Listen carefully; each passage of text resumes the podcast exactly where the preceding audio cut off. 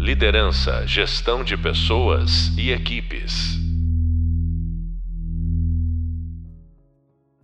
Olá, bem-vindas e bem-vindos ao podcast da disciplina de Comunicação e Resolução de Conflitos.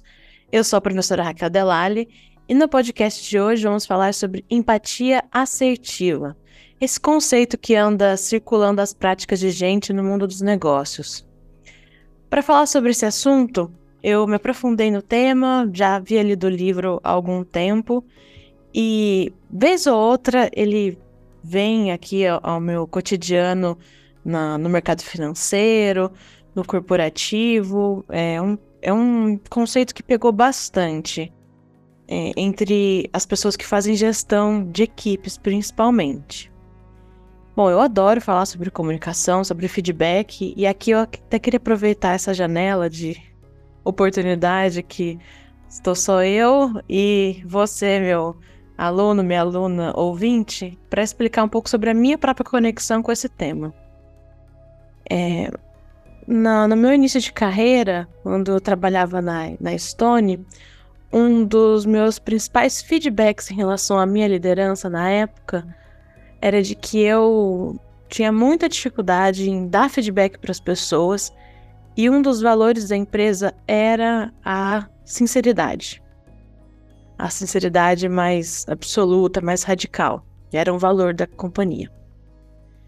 Eu era nova de carreira, de experiência, não, não tinha. Não, não, era a minha primeira experiência com tanta exposição a diferentes áreas. Antes disso, eu só tinha trabalhado na própria faculdade mesmo, num ambiente muito acadêmico. E a vida toda eu cresci para muito, muito com essa vontade de buscar aprovação de muitas pessoas, de todo mundo que estava ao meu redor. É, é, um, é uma coisa muito forte com rejeição, né? Um medo de rejeição, medo de ser rejeitada, de não ter uma boa relação com as pessoas. E, e aí eu acabei levando isso pro trabalho, obviamente. Então, no trabalho eu sempre busquei ser essa pessoa querida, é, agradável, que agrada todo mundo. E aí a gente sabe que não é bem assim, né? Ninguém agrada todo mundo. E quando a gente fala, fala sobre trabalho, principalmente, não é nem sobre você, né? Não deveria ser sobre você, deveria ser sobre o trabalho.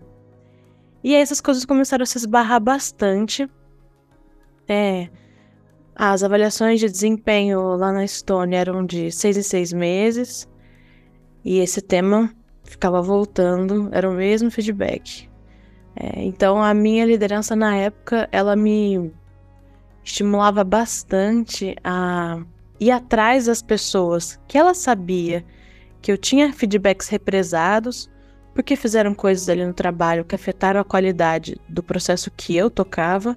Na época eu tocava o, o onboarding de colaboradores lá. Ela sabia mais ou menos porque eu comentava com ela dos problemas que eu tinha com essas pessoas. E aí ela ficava no meu pé. Já deu feedback pro fulano? Mas você já falou pro fulano? Então quando eu ia reclamar de alguém para ela, a primeira resposta sempre dela era: Tá, você já falou isso pra essa pessoa? E aí eu me doía com isso. Eu não me doía, eu, eu ria, é, aí eu falava: Não, eu vou falar, eu vou falar. É, daqui uns dias eu puxo essa pessoa. E aí eu usava o tempo para não dar o feedback para a pessoa, eu deixava o feedback caducar.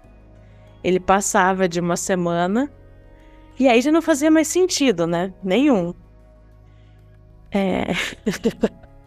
a gente faz muito isso, né? Quando a gente quer evitar um problema, vai empurrando com a barriga, procrastinando. A mesma coisa com o feedback. Até que chega um momento ali que você olha para a situação, para o que você queria falar e fala: Nossa, eu vou parecer uma maluca se eu chegar para a pessoa e dar esse feedback agora, duas semanas depois. Ela nem vai se lembrar ela vai ficar pensando: nossa, você guardou todo esse tempo, você ficou esperando todo esse tempo para falar isso para mim. Imagina o que mais você tá segurando aí, né? E aí você deixa pra lá.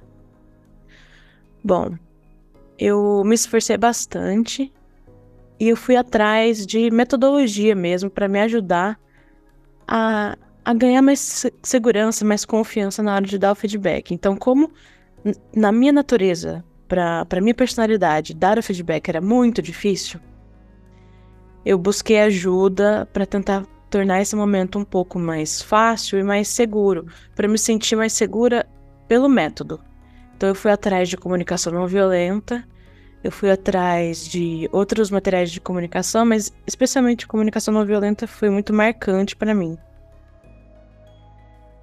E, e aí, desde então, eu, eu passei a me proteger através de um método. E em comunicação não violenta, a gente conversou em outro feedback, em, em outro podcast.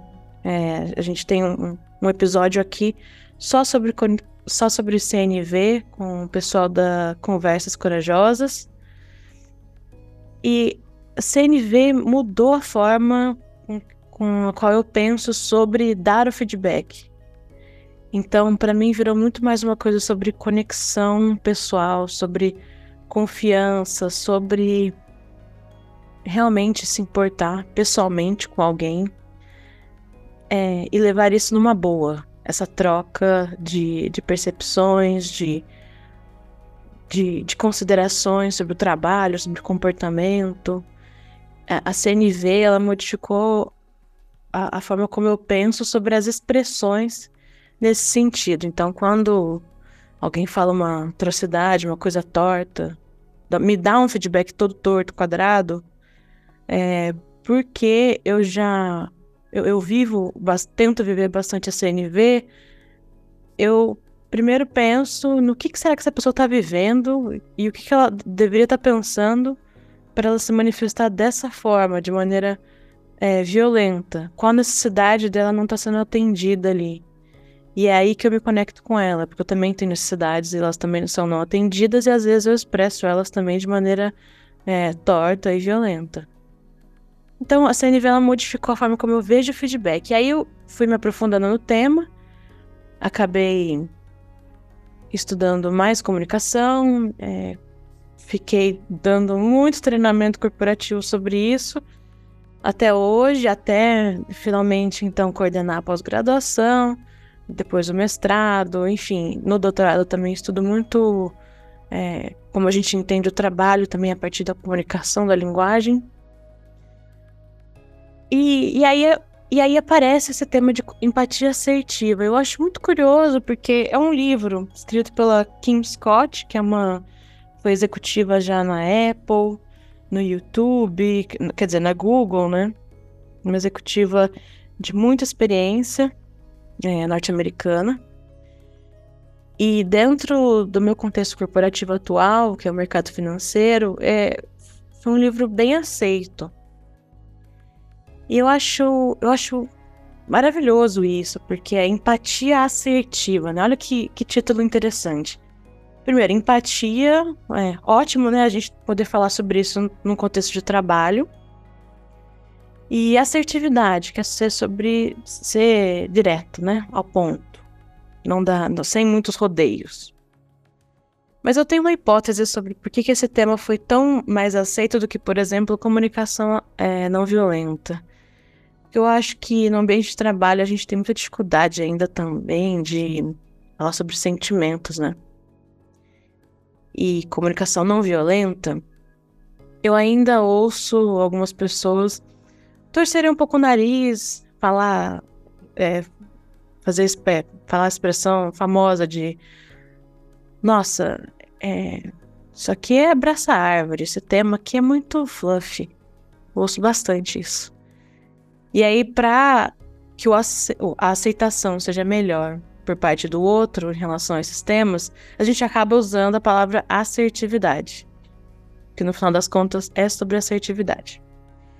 Então, vendo esse livro, Empatia Assertiva, sendo aqui uma liderança do mercado financeiro, uma liderança super corporativa, que precisa desconstruir várias, vários preconceitos e, e antigas posições, né, abordagens em relação à liderança de pessoas no ambiente de trabalho, você vai e compra esse livro com muita facilidade. E aí eu adoro que esse livro ele tá cheio de convite para que a, a liderança se conecte pessoalmente com a pessoa, que ela traga o lado pessoal para jogo.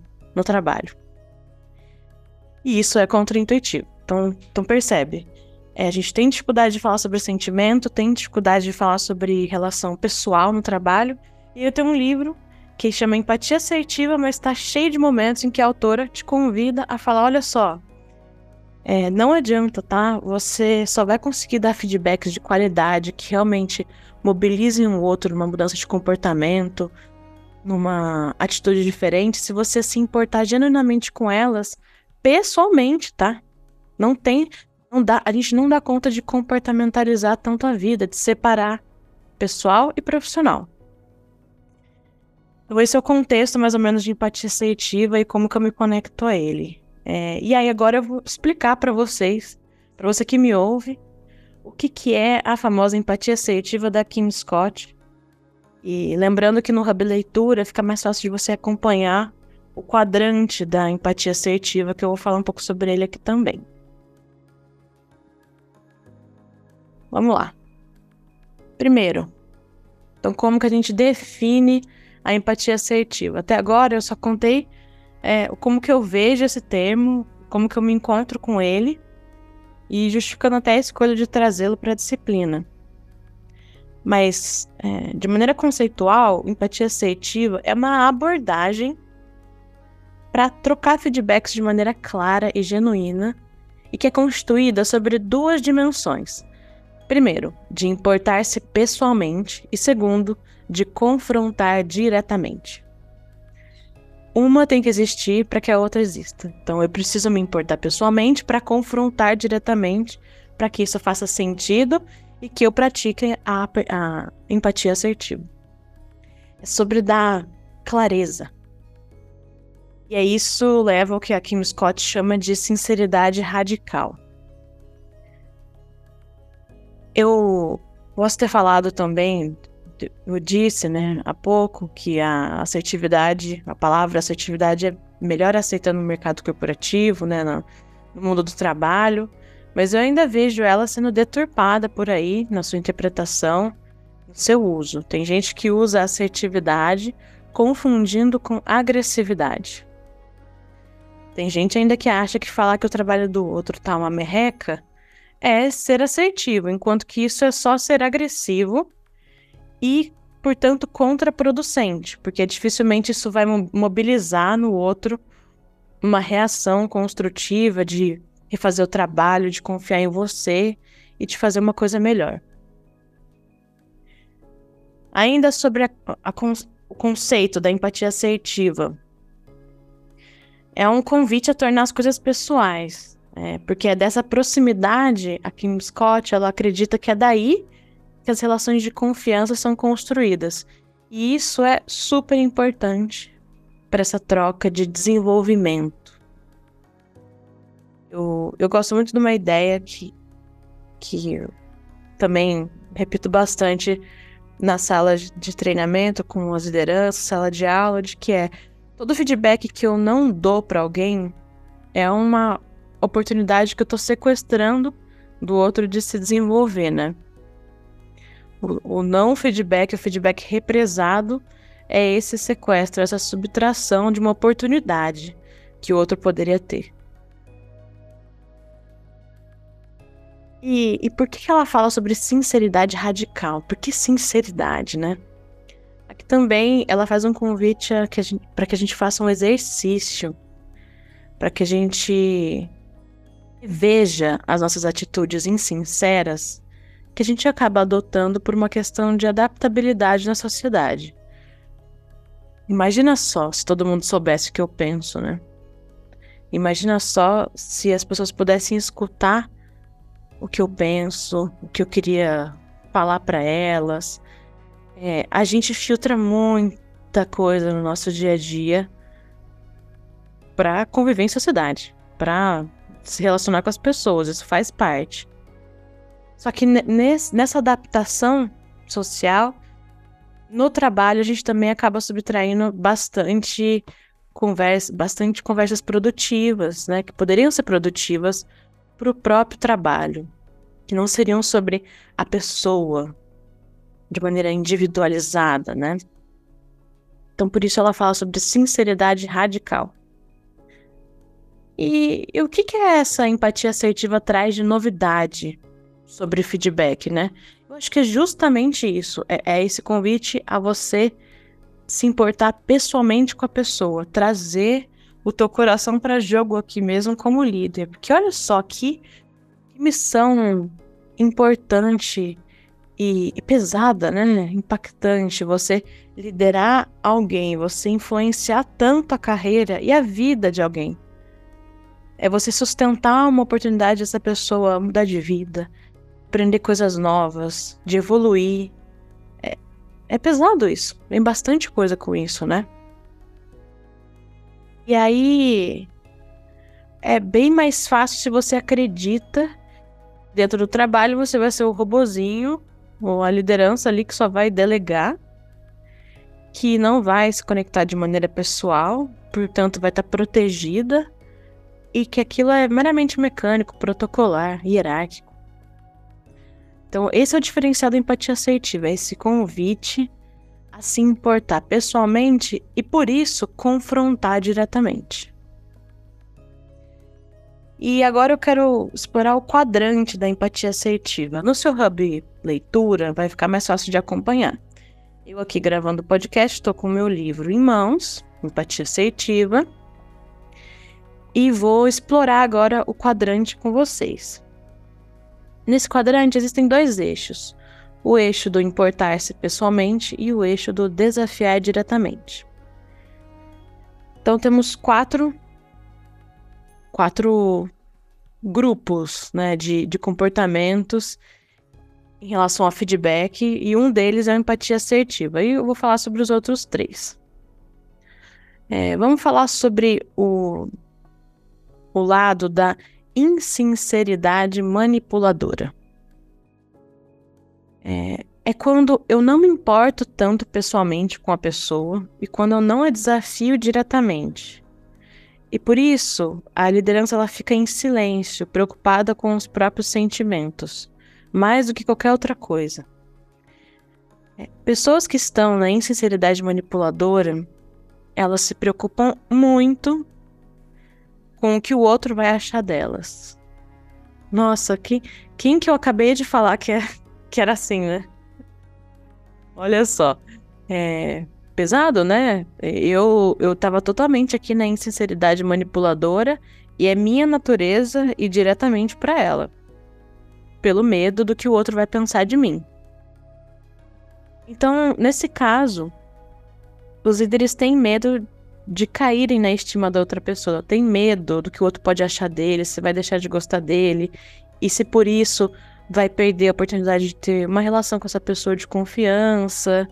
É, você está tão preocupado com seus próprios sentimentos que você é incapaz de olhar para o outro. Olha que loucura! Então, embora não seja mal intencionado, é, normalmente é, uma, é, um, é um comportamento muito autocentrado, né? Mas aí, meu caro e minha cara, hum, você tá fazendo gestão de pessoas. O seu olhar tem que estar tá nas outras pessoas, porque o seu trabalho justamente é entregar através dessas outras pessoas. Então, não dá para ficar sentado em cima do seu medo e dos seus sentimentos na insinceridade manipuladora, que é quando você está represando feedbacks por medo do que o outro vai achar de você deixar de achar ou não, tá? Agora subindo no eixo vertical, que é quando a pessoa ela ela começa a se importar mais pessoalmente, mas ela ainda não desafia diretamente. Que é o, o quadro aqui da empatia ruinosa. A empatia ruinosa é onde moram os líderes que tentam poupar seus liderados de sua sinceridade eles só reforçam aspectos positivos do seu trabalho, isso porque eles estão tentando ganhar a confiança deles. Então são pessoas que ficam em silêncio, preocupadas com o sentimento do outro, não de si mais. Então você está muito preocupado se, ai meu Deus, se eu vou falar isso para a pessoa, e aí eu acho que isso vai bater mal para ela, ela vai ficar desengajada, vai se desmotivar. Por isso eu acho que é melhor até sabe, reforçar só aspectos positivos do trabalho. dar elogio, porque aí ela vai, vai isso vai melhorar a autoestima dela, ela vai se animar, se motivar e quem sabe vai melhorar e isso vai compensar as tantas outras coisas que ela tá fazendo que estão aquém do trabalho. Olha só, você não tá mais sentado em cima dos seus próprios sentimentos, preocupado só consigo, mas você ainda tá represando o feedback porque agora está preocupado demais com o sentimento do outro. E aqui tem muita gente que morre nessa praia da empatia ruinosa. Que que de tão empática que a pessoa é, às vezes, ela fica imóvel. Não sai daqui. Tô muito preocupada com qual palavra eu vou escolher. Eu não sei, eu tô muito insegura com como eu transmito esse feedback. Ai, sei lá. Vou deixando pra lá esse feedback. Falando só sobre as boas notícias. E assim segue a vida. Então, essa é a empatia ruinosa. Aqui, é, se, an se antes, na, na nossa insinceridade manipuladora, não havia chance nenhuma de haver uma confiança entre líder e liderado, nessa aqui, na empatia ruinosa, os liderados dessa pessoa eles ficam empacados. Ele falta informação, falta caldo para essas pessoas saberem o que, que elas podem melhorar. Gente, as pessoas pedem, elas querem feedback, elas precisam disso. É, aqui eu, eu gosto de trazer a metáfora de novo do, do presente. Dia desses eu estava numa sala de treinamento, falando também sobre conversas difíceis, era, um, era esse o tema da, da sessão.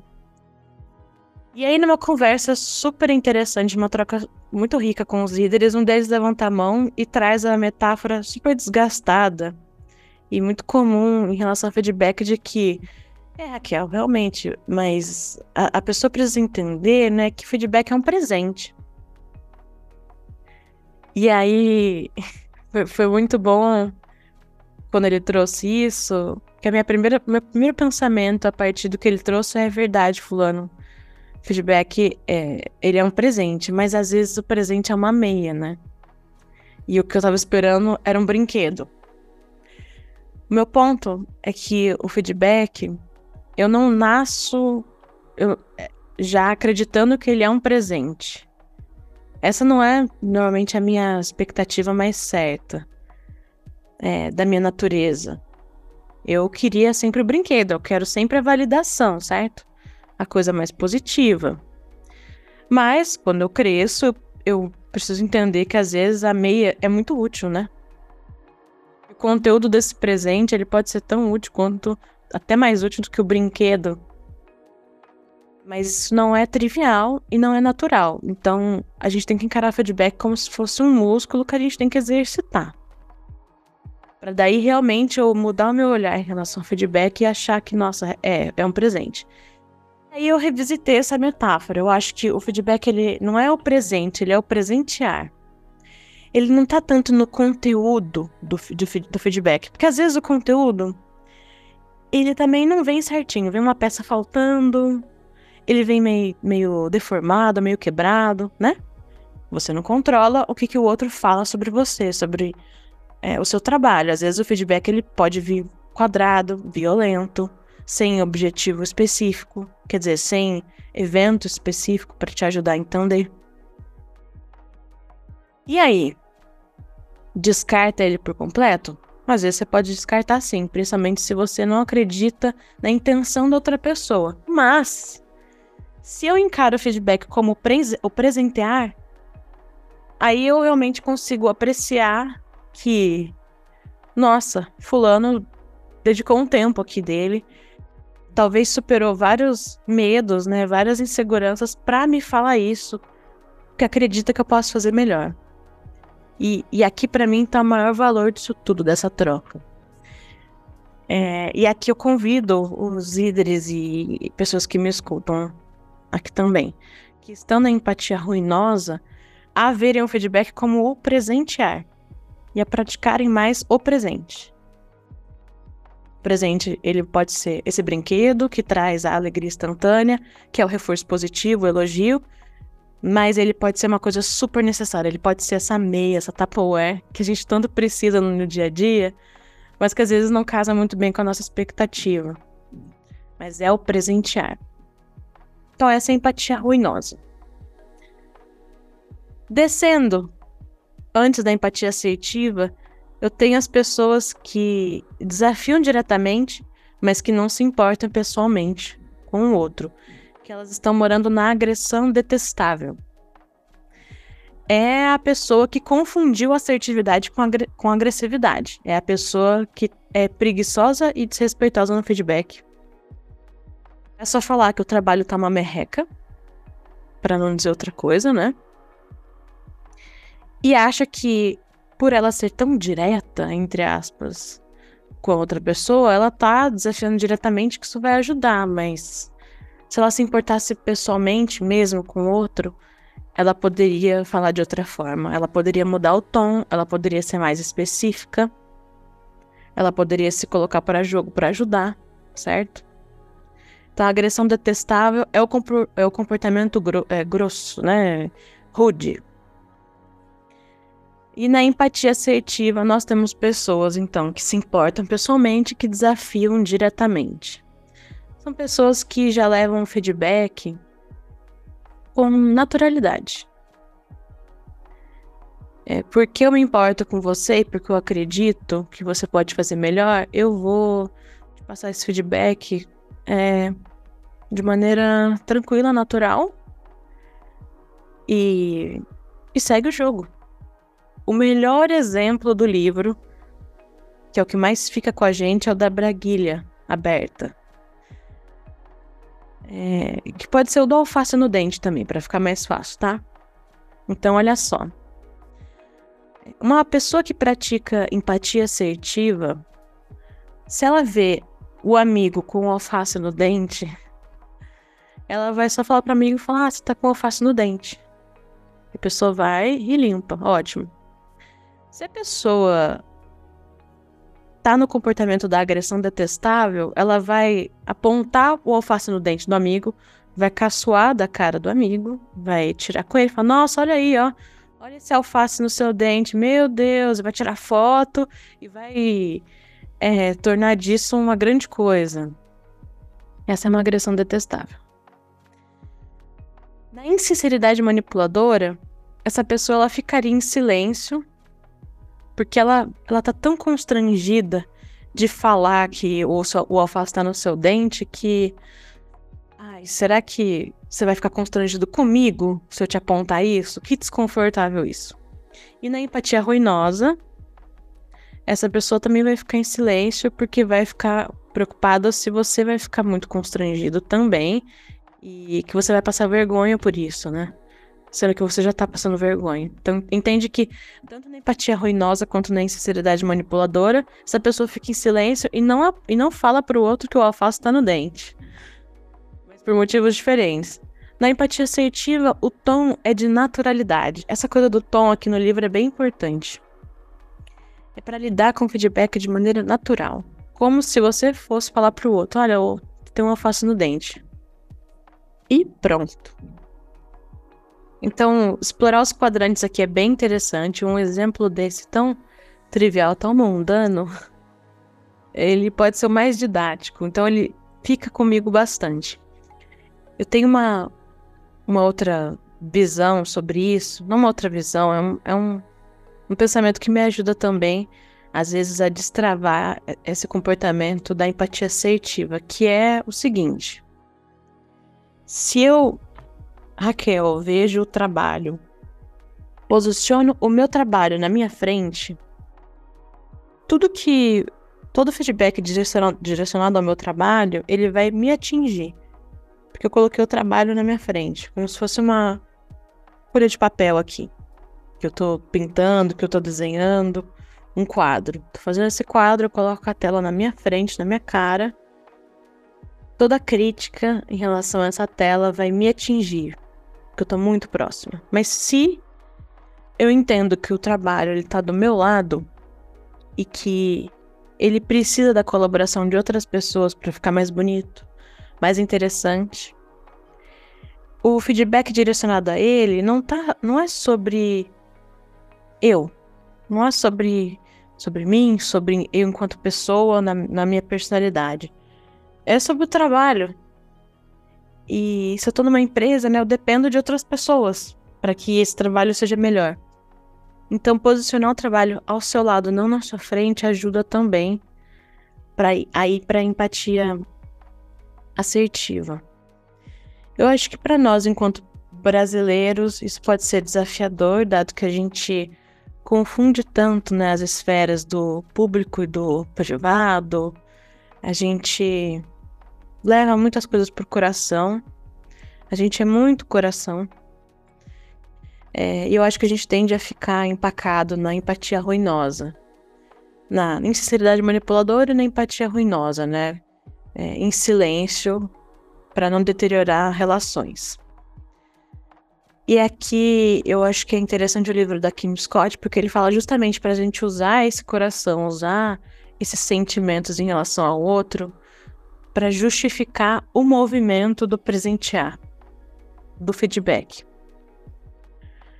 É, e aí eu separei algumas dicas para ajudar, inclusive, você a destravar esse comportamento, para ser mais direto, para realmente praticar empatia assertiva e confrontar. É, a gente, no Hub Leitura, tem alguns modelos de feedback que vocês podem usar, então SCI, 4C, o como você dá o feedback, a gente já estressou bastante aqui ao longo da aula, né, da disciplina, de trazer eventos específicos, de não falar sobre rótulos, etc. É um pouco sobre CNV também, comunicação não violenta, né? mas eu trouxe algumas dicas para ajudar a destravar a atitude em relação ao, comporta ao, ao feedback. Então vamos lá, três dicas práticas para você começar a praticar hoje a empatia assertiva. Primeiro, começa pedindo feedbacks cada vez mais específicos. Vai atrás para você, você mudar a sua própria visão e entendimento sobre o feedback. Então vá atrás do presente, do tal presente da meia ou do brinquedo, tá? Fez uma apresentação, antes de entrar na apresentação, vai, vai fazer com alguém, pede pro fulano escrever ali os pontos que você pode melhorar e que você mandou bem, que depois você vai cobrar isso dessa pessoa. Isso tem acontecido muito comigo na empresa. Eu também é, toco alguns processos de formação de multiplicadores. E eu assisto também muita gente dando treinamento, dando aula. E depois do, do treinamento, eu mando um e-mail para a pessoa com todos os pontos ali que ela pode melhorar e as fortalezas. E nos pontos a melhorar, eu já dou dicas de como que ela pode melhorar, do que pode ser modificado ali. Esses e-mails, eles acabam sendo um pouco grandes, mas é porque eu recheio com dica prática já e dou bastante exemplo. Foi muito difícil começar a dar esses e-mails, mas uma vez que eu comecei, as pessoas chegam, elas têm chegado na minha sala de treinamento e falado: olha, fiquei sabendo dos seus feedbacks, viu? Eu vou esperar. E aí acaba que, vez ou outra, eu não consigo participar de um treinamento, estou em outra agenda e tem outras colegas acompanhando. E aí alguém ficou sabendo que eu dou esses feedbacks muito é, completos participou do treinamento, deu treinamento, mas não recebeu feedback nenhum. E essa pessoa ela ficou pensando que ela foi tão mal, ela foi, ela foi tão irrelevante que ela nem mereceu um feedback. Olha só que absurdo. E, e aí, quando ela me contou isso, eu dei risada. Eu falei, não, não, imagina. É porque eu não vi você. Eu não te vi atuando. Mas quando você. Quando eu te assisti, pode, pode esperar. Então, dei feedback. Então as pessoas têm me cobrado. E essa coisa de pedir, da cobrança, é, tem sido muito bacana porque você. Primeiro que você abraça o, o seu próprio desenvolvimento. Segundo que você olha com mais naturalidade toda essa coisa de troca de feedback. Então, para praticar, vai atrás.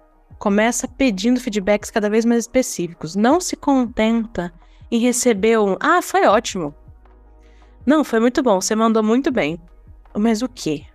No que que eu mandei bem? Você pode me dar um exemplo? Então, tenta tirar tenta tirar esses exemplos específicos da pessoa que tá te dando feedback e faz esses combinados antes, tá? Tem one-on-one, -on -one, é, uma reunião individual com o liderado, já coloca na pauta da, da reunião e avisa o liderado. Fulano, próximo one-on-one, -on -one, queria que você me trouxesse pontos que eu posso melhorar e pontos que você acha que eu tô mandando bem, tá? Eu vou esperar isso. Segunda dica: treine dando elogios, também específicos.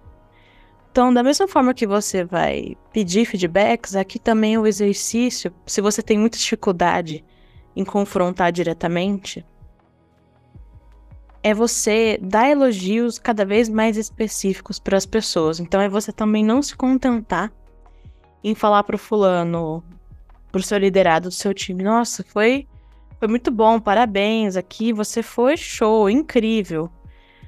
Isso não traz insumo nenhum para desenvolvimento. Ela, essa pessoa foi boa, mas foi boa fazendo o quê? O que que ela fez que que te impressionou, que te fez apreciar bem a qualidade daquele trabalho? Foi a agilidade dela? Foram as perguntas que ela fez na reunião? Foi o, o tom que ela usou com o cliente? Foi esse argumento aqui, isso que ela disse, é, seja específico nos elogios. Quando você começa a ser específico, você toma, você adota uma atitude quase como laboratorial em relação à comunicação. E aí vai ser mais fácil na hora de ser específico também, quando você precisar falar sobre coisas que não foram tão bem. E terceira dica é desvende o rótulo. Sempre desvende o rótulo ela tá bem ligada à segunda dica, que é para que você seja específico nos elogios.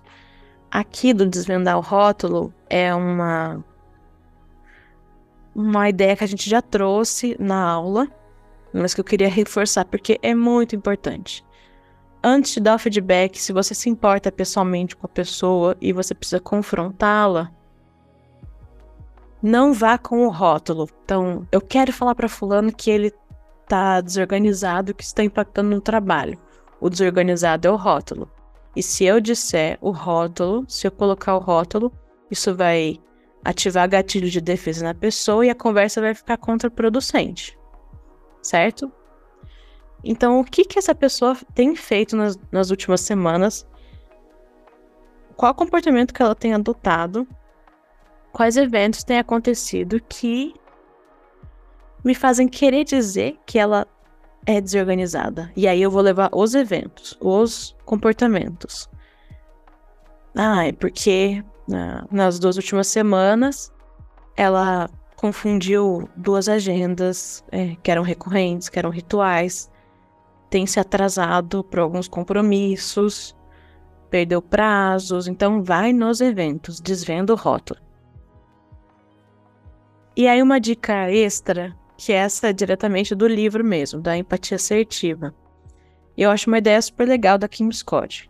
Se você já vem praticando feedbacks mais diretos com o time, peça feedbacks dos seus próprios feedbacks, inclusive. Peça para as pessoas avaliarem. Então, é, pode ser num fórum, é, numa reunião de time mesmo. Você pode fazer o convite, quem se sentir confortável em falar ali com todo mundo sobre a qualidade dos seus feedbacks, pode falar.